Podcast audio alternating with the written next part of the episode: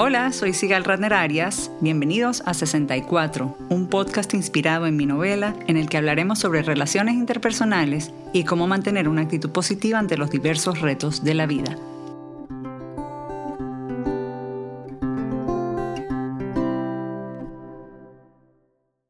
Bienvenidos a otra edición de 64 del podcast. Espero que se encuentren bien en donde estén.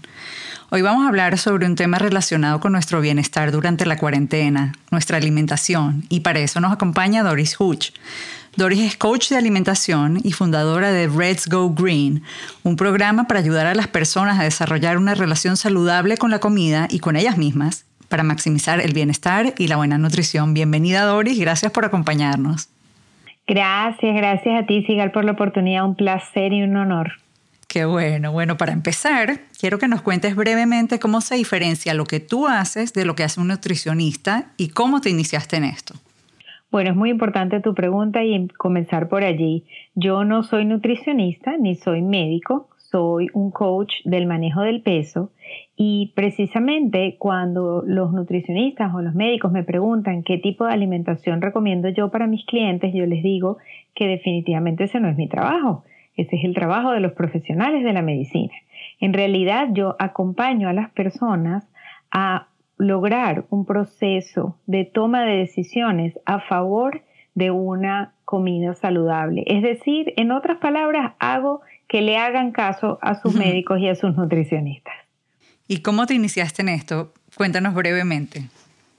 Bueno, yo tengo 48 años en estos momentos, de los cuales pasé 45 años mi vida luchando con un problema de sobrepeso, con subidas y bajadas, inclusive tratando de abordarlo de diferentes maneras. No existe una sola dieta, un solo programa, una sola pastilla del mercado que yo no haya probado. Y muchas veces lo logré porque realmente todas las dietas funcionan mientras las haces. Entonces llegó un momento en que estaba cansada, cansada de seguir probando cosas y de subir y bajar de peso llegué a un punto en donde también me di cuenta de que mi manera de alimentarme no solo no me estaba ayudando a mí, sino que tampoco estaba ayudando a mis hijas. Yo tengo dos hijas y ambas sufrieron con el problema del sobrepeso también desde que nacieron.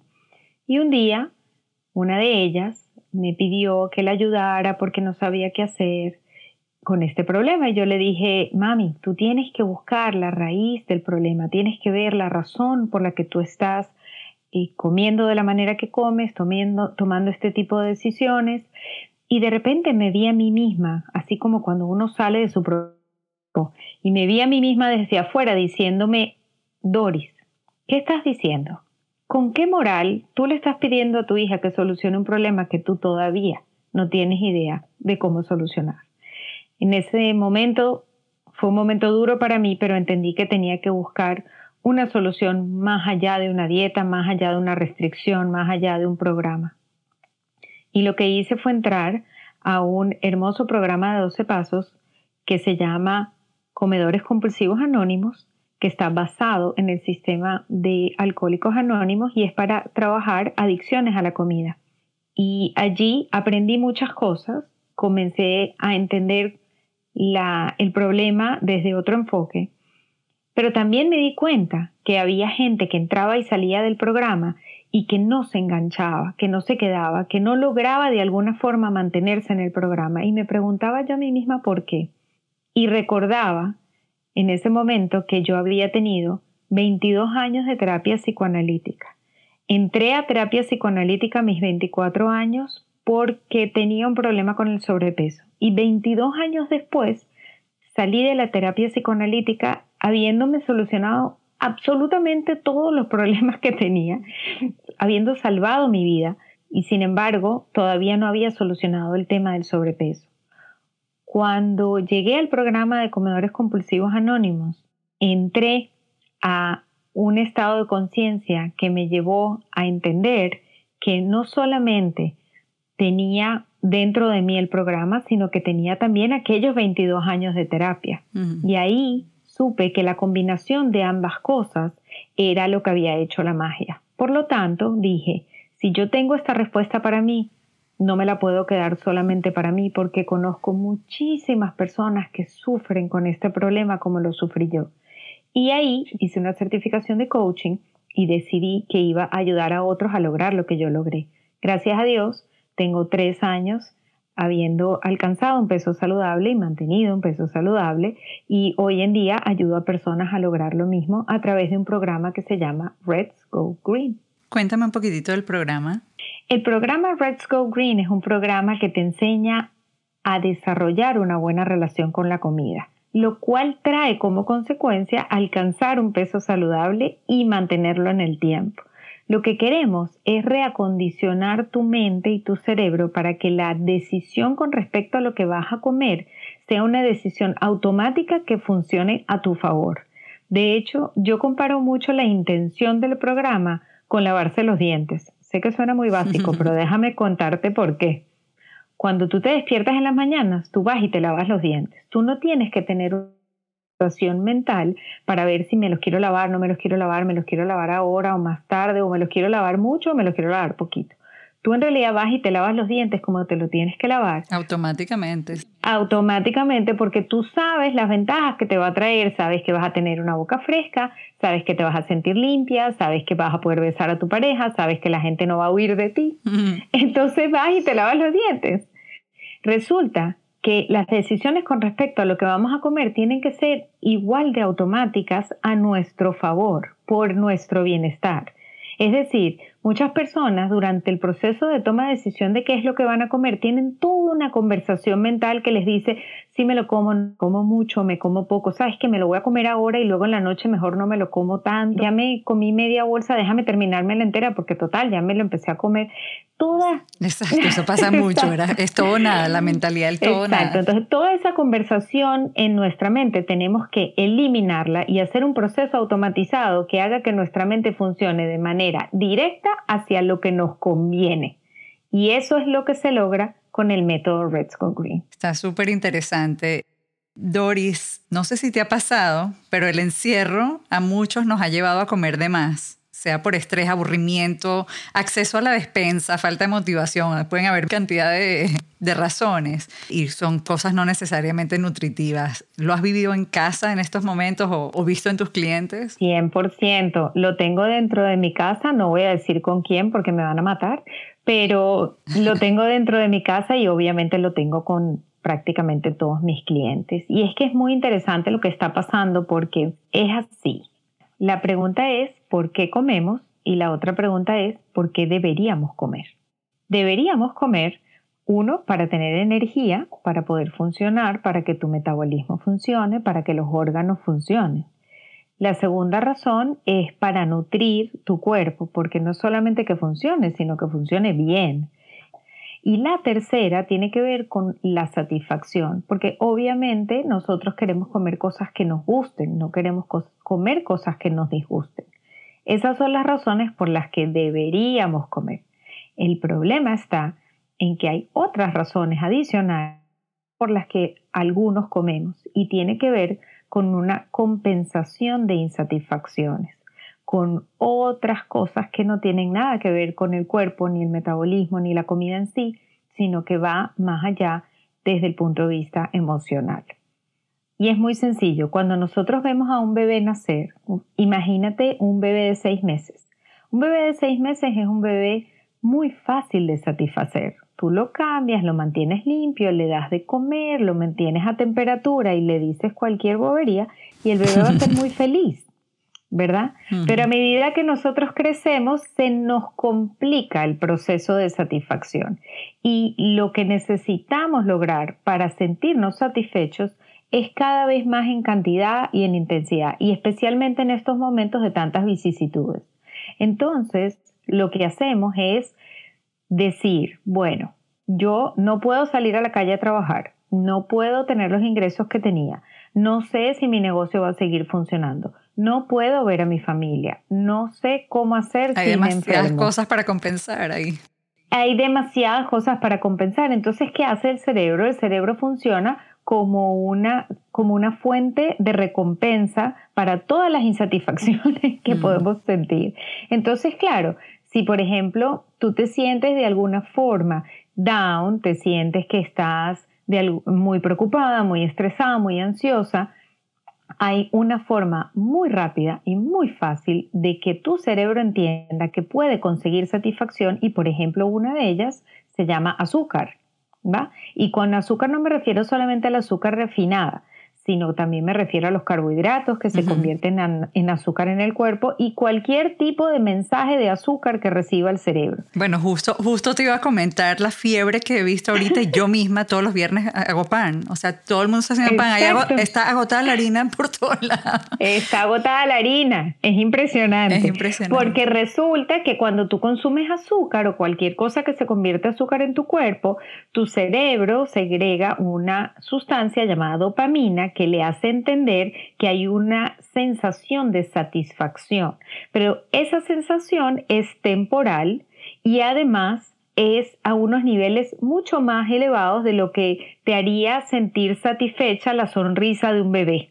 Entonces, ¿qué pasa? El cerebro dice, vaya, ¿qué cantidad de dopamina tengo que producir aquí para que esta mujer se sienta feliz? Entonces, no solamente te dice eso, sino que además dice, ok, yo me voy a entrenar para generar toda esta dopamina, pero adivina qué, me tienes que buscar eso otra vez, una y otra vez, porque acuérdate, Sigal, que se convierte en la gasolina. Ajá, ahí está la satisfacción, ve y búscala. Entonces, bueno, todos vamos a la nevera y la buscamos.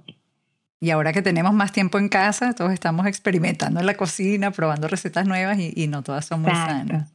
Exacto. Sin embargo, hay otras personas que les ha dado por lo contrario.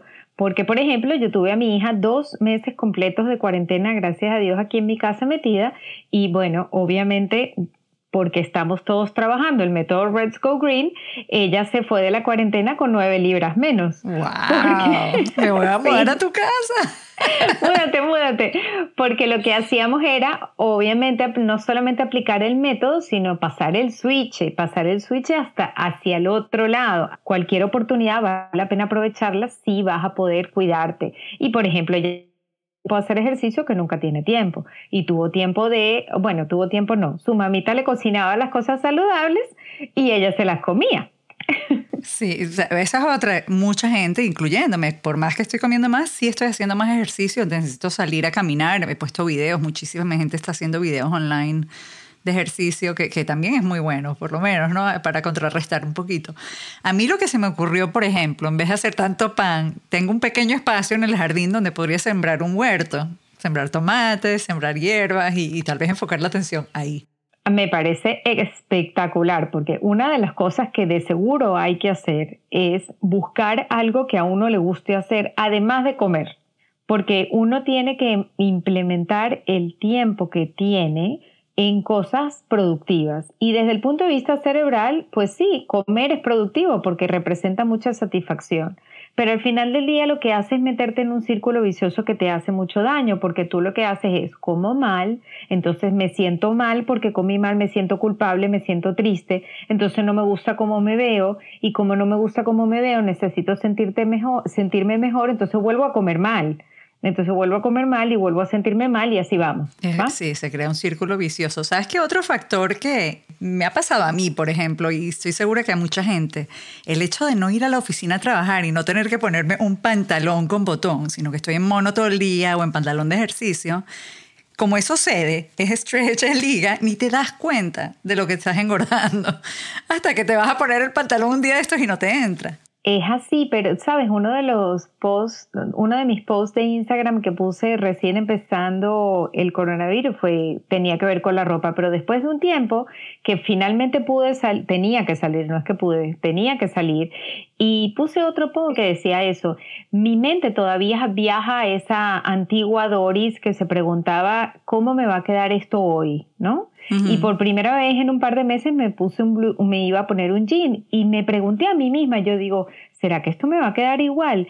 Y Sigal, no sabes, la increíble sensación de ponerte tu ropa y saber que estás en el mismo peso y que todo te quede igual, porque eso ya no es una preocupación. Qué, maravilla. sí.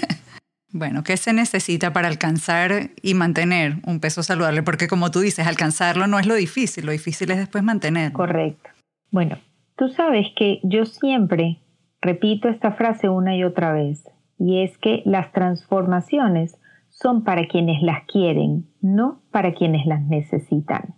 Necesitarla la necesita mucha gente, pero solo para lograrla necesitas quererla, ¿va? Y para eso tienes que apoyarte de métodos.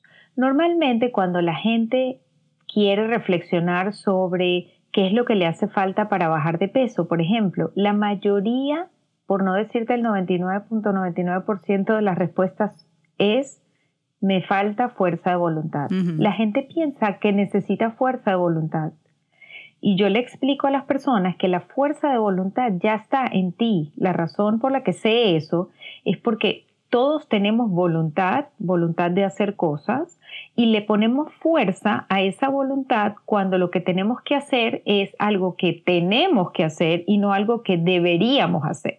Porque la gente dice, yo debería hacer dieta, yo debería ir al gimnasio, yo debería cortarme el pelo. Pero eso no quiere decir que tienes que, ¿va? Cuando tú decides en qué tienes que ponerle fuerza a tu voluntad, vas y lo haces, porque todos hemos logrado muchas cosas. Hay gente que no puede bajar de peso, es gente que logra muchas otras cosas a nivel profesional, a nivel personal, a nivel de, de familia, etcétera, ¿verdad? Yo le explico a las personas que para mí lo que realmente se necesita es la buena combinación de cuatro ingredientes de un cóctel que yo llamo GOTS. GOTS en español significa agallas y es verdad, necesitamos agallas, pero en realidad GOTS se refiere a un acrónimo que es la G-U-T-S. La G es de genetics, de genética. Este cóctel, uno de sus ingredientes es la genética, es decir, cómo vino tu cuerpo, tu metabolismo, tu ADN, en qué consiste, qué sí le funciona y qué no le funciona. Después tienes un porcentaje de, tu cóctel que tiene que ver con la U, que es el upbringing, es decir, tu crianza. ¿Qué viste? ¿Cómo se comportaba la gente que tenías cuando creciste? ¿Cuáles son los patrones que aprendiste? ¿Qué te enseñaron? Después tienes la T, que es el trauma que son momentos de la vida o circunstancias de la vida en donde te pasaron cosas que representan un antes y un después.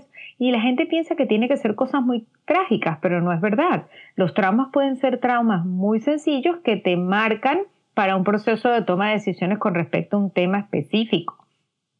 Y por último, tienes la S, que es lo que yo llamo superior power or something else, que en realidad es ni siquiera me voy a meter en la parte espiritual, tiene que ver con otra cosa, llámala como tú quieras, que en ciertos momentos de la vida te pone circunstancias que tú ni puedes controlar, ni podías predecir, ni puedes hacer nada con ellas, como una pandemia, por ejemplo. Entonces, ese es el caso más extremo que, que podemos Exacto, entonces claro, tú tienes un coctelito de tu genética, tu crianza, tus traumas, y lo que sea que te ponen en la vida y ese coctelito es el que te lleva a un proceso de toma de decisiones. Entonces, la pregunta es, ¿podemos cambiar el pasado? Yo puedo cambiar mi genética, puedo cambiar mi crianza, puedo cambiar mis traumas. No, puedo cambiar, exacto, puedo cambiar eh, lo que Dios me pone y puedo curar el coronavirus hoy, no, pero de todo ese cóctel yo puedo decidir aprender, yo puedo decidir qué es lo que quiero hacer con eso para que mi toma de decisiones de ahora en adelante sea a favor de mi salud, a favor de mi bienestar. Es, estar consciente, concientizarlo y, aprender de eso. Correcto. Entonces, una vez que tú trabajas el coctelito y entiendes qué es lo que quieres hacer con lo que eres hoy y con lo que te trajeron a hacer hoy, entonces tú buscas un método, como por ejemplo Red Go Green, que te enseña a través de la codificación de los alimentos por color a un proceso de toma de decisiones que siempre vaya a favor de lo que tú quieres, que es estar saludable. Y veo el, mismo nombre y quiero que me cuentes un poquito porque me llama la atención. Y esto lo conversamos por teléfono antes de la entrevista. Hay varios eh, programas que codifican por colores o de distintas maneras la comida y por lo general red, igual que un semáforo, es lo que no deberías comer. En este caso, green es lo que sí y yellow es lo que deberías comer, tal vez con moderación. Pero eh, aquí dice reds go green, o sea, podemos convertir la comida roja en verde. Cuéntame un poquito sobre eso. Bueno, sí, de hecho, eh, es verdad, la codificación de los tres colores basado en, en el color de las luces del semáforo no la inventé yo. Eso es algo que utiliza mucha gente para de los alimentos. Lo que yo hice fue cambiarle un poquito el concepto a cada color, pero además de cambiarle el concepto, lo más importante del programa es la flexibilidad del programa. Es decir, a través del método Red Green tú puedes pasar los alimentos de un color a otro solamente con pequeños cambios. Pero antes de darte algún ejemplo de cambios, me gustaría decirte cuál es la definición de cada uno de los colores para mi método Red Go Green, ¿te parece? Claro. Buenísimo. Bueno, tú tienes primero una, lo que yo llamo la comida luz verde. La comida luz verde tiene dos condiciones. La primera es que es una comida saludable, es una comida saludable para ti. Y la segunda condición es que tú tienes el control de la cantidad que comes. Es decir, tú tienes control de las porciones que vas a comer. Entonces, la comida luz verde tiene dos condiciones, comida saludable y en donde puedo controlar la porción.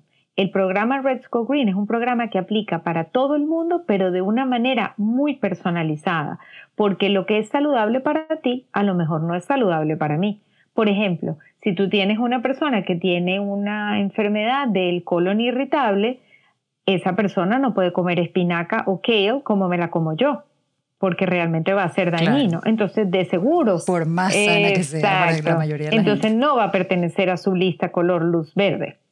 Luego tenemos la comida luz amarilla, que es un poquito más difícil de definir porque implica flexibilidad. Pero la comida luz amarilla es aquella comida sana o no que dependiendo de la presentación yo puedo controlar la cantidad que como. Y déjame darte un ejemplo. En mi caso, la comida luz amarilla es el maíz. ¿Por qué? Porque si tú me llevas al cine y me das un tobo de lo que nosotras llamamos cotufas o popcorns, yo me voy a comer el todo completo, de seguro, porque no me sé controlar y porque realmente eso representa en mí un alimento compulsivo. Pero si tú me das una ensalada que tiene maíz o me das algo cocinado que le agregaron maíz, yo no voy a comer cinco porciones de ensalada solamente porque tiene el maíz. Entonces, dependiendo de la presentación que tiene para mí, el maíz es una comida en la que yo puedo controlar las cantidades o no y por eso entra dentro de la luz amarilla. Okay. Y por último, por supuesto, viene la comida luz roja. La comida luz roja tiene cualquiera de las siguientes dos características. La primera, no es una comida saludable. Eso ya lo hace rojo. Y la segunda es que no tenemos control de la cantidad. Es decir, somos personas que delante de esa comida, una vez que la probamos, esa comida despierta en nosotros algún tipo de adicción. ¿A ti no te ha pasado que hay cosas que cuando tú comes empiezas a comer y no te puedes parar? 100% que es mejor, o sea, si, no, si la veo, aunque la pueda tener enfrente de mí, si no la pruebo es como si nada, pero una vez que empiezo me cuesta parar. Correcto. Un postre, por ejemplo. Exacto, en, en mi caso, por ejemplo, esa comida luz roja es azúcar porque yo sé... En mi caso, Nutella. No puedo parar con la Nutella. Exacto, pero a mí, yo por ejemplo, yo siempre digo que cuando yo estoy delante de eso, si no lo pruebo, eh, soy una persona, pero si lo pruebo, soy otra persona, o sea, estoy poseída, ya no me puedo parar. Y eso representa una comida luz roja para mí, ya sea que no es saludable o que no puedo controlar la cantidad. Entonces, yo tengo tres clasificaciones de comida. El dulce para mí definitivamente es una sustancia adictiva que tiene clasificación luz roja en mi vida. Sin embargo, fíjate qué particular este sistema. En mi caso personal, el dulce o el azúcar no en todas las presentaciones es una comida luz roja. ¿Por qué? Porque, por ejemplo, yo soy una persona muy friolenta. Desde muy chiquita yo siempre tengo frío, no importa las condiciones climáticas. Si yo estoy en la playa al mediodía, yo tengo frío. Y normalmente, si tú me das un helado, yo después de la tercera o cuarta cucharada yo siento un frío interno que no tolero. Entonces yo no soy adicta al azúcar en el helado porque por otras razones no necesito comerme el bol completo. Mm, qué interesante. Y, y también me pasa, por ejemplo, con, con, los dressings, con las salsas de las ensaladas o con la salsa de soya. ¿Tú sabías que la salsa de soya restaurantes tenía azúcar? Sabía, sí. Ok, mucha gente no lo sabía, pero por ejemplo yo no soy adicta a ese tipo de azúcar. Es decir, ¿cuánta soya le puedes poner a la comida? exactamente, o sea, llega un punto en que voy a parar. Claro. Entonces, esta otra herramienta de un método como este, obviamente, no es suficiente saber la teoría. Hay que aplicar el método completo con su proceso, porque una cosa es lo que sé y otra cosa es lo que yo puedo hacer. Todas sabemos que tenemos que comer. Normalmente la mayoría de las personas tiene un concepto bastante general y suficiente de qué es lo que comer. El problema es decidir hacerlo, el problema es llevar a eso y eso lleva un proceso de práctica y de implementación de un método que te sistematiza el cerebro para esa toma de decisiones. Ah, ok, volviendo ahorita a, nuestra cuarentena y el que quiera saber más del programa puede contactar a Doris a través de su página web. Sé que cada uno vive circunstancias diferentes y que los motivos detrás de las decisiones de cada uno son completamente individuales, pero nos puedes dar algunos tips generales que nos puedan ayudar a tomar decisiones más acertadas, sobre todo en estos momentos de encierro de pandemia. Y bueno, y una vez que salga, en algunos lugares la cuarentena se está abriendo un poco más y la gente está empezando a salir. Claro que sí. Bueno, una vez que tienen los conocimientos de cómo hacemos la división de estas tres listas de comidas, yo invitaría a las personas que realmente quieren conscientemente y con voluntad cuidarse a tratar de hacer una general clasificación de los alimentos que consumen a diario para entender la reacción que su cuerpo tiene con cada uno de ellos. Si solamente identificas aquellos en donde sientes que estás comiendo porciones más grandes, es importante que las agrupes en estas tres listas y que de alguna manera trates de que hagas tu concentración de alimentos en los verdes o verdes y amarillos, pero que voluntariamente y conscientemente trates de alejarte un poquito de esa lista luz roja ahora que lo sabes y ya no hay vuelta atrás, ¿correcto? Esperemos que así sea, vamos a probar. y, con la, y con la intención de que esas rojas eventualmente pasen a nuestra lista, aunque sea amarilla, ¿no? Que podamos probarlas de vez en cuando. Bueno, eso es bastante interesante. Eh, otro de los tips que les iba a dar es que es muy útil no pasar hambre. La gente piensa que pasar hambre es algo que nos va a hacer perder peso. Y sí, eventualmente te hace perder peso si pasas hambre durante mucho tiempo. Pero es un sistema que no es sostenible con el tiempo. Y lo que yo sugiero es que en lugar de pasar hambre, le den el mensaje al metabolismo que se mantenga activo a pesar de la pasividad que tenemos dentro de nuestros hogares. Si nosotros le damos el mensaje al cuerpo de que se tiene que mantener activo, nuestro metabolismo aprende a quemar las calorías que se ingieren. Ahora bien, hay diferentes maneras de comer calorías. Tú puedes comer calorías sanas y comer calorías no sanas. Pero si tú cada tres horas o cada tres horas y media te encargas de ponerle en tu estómago un alimento que sea sano para ti, independientemente de lo que vayas a hacer después, pero por lo menos haces eso primero, tu metabolismo se va a acostumbrar a estar e ir constantemente las calorías ingieres. La idea es enseñarle al metabolismo a que se tiene que mantener funcionando y quemando calorías todo el tiempo. Entonces, si esas primeras calorías que tú le das a tu cuerpo. Son calorías sanas, no solamente tu cuerpo va a funcionar mejor, sino que eventualmente vas a sentir menos, menos ansiedad y menos ganas de comer esas otras cosas porque tu estómago está lleno. Pero tienes que hacerlo conscientemente. Si tú pasas muchas horas sin comer y luego tu cuerpo se da cuenta de que tienes hambre, tú te das cuenta de que tienes hambre también, entonces en lo que tú comes algo, eso es asimilado de inmediato y no solamente eso, sino que tienes la necesidad de comer todavía más cantidad porque vienes de muchas horas sin eh, darle a metabolismo lo que necesita para continuar con su operación. Una de las cosas que yo también siento que a mí me hace sentir diferente respecto a los dulces, por ejemplo, es si estoy hidratada. Cuando estoy deshidratada, mi toma de decisiones es mucho peor. Cuando tomo agua, mi cuerpo está satisfecho y no estoy confundiendo sed con hambre.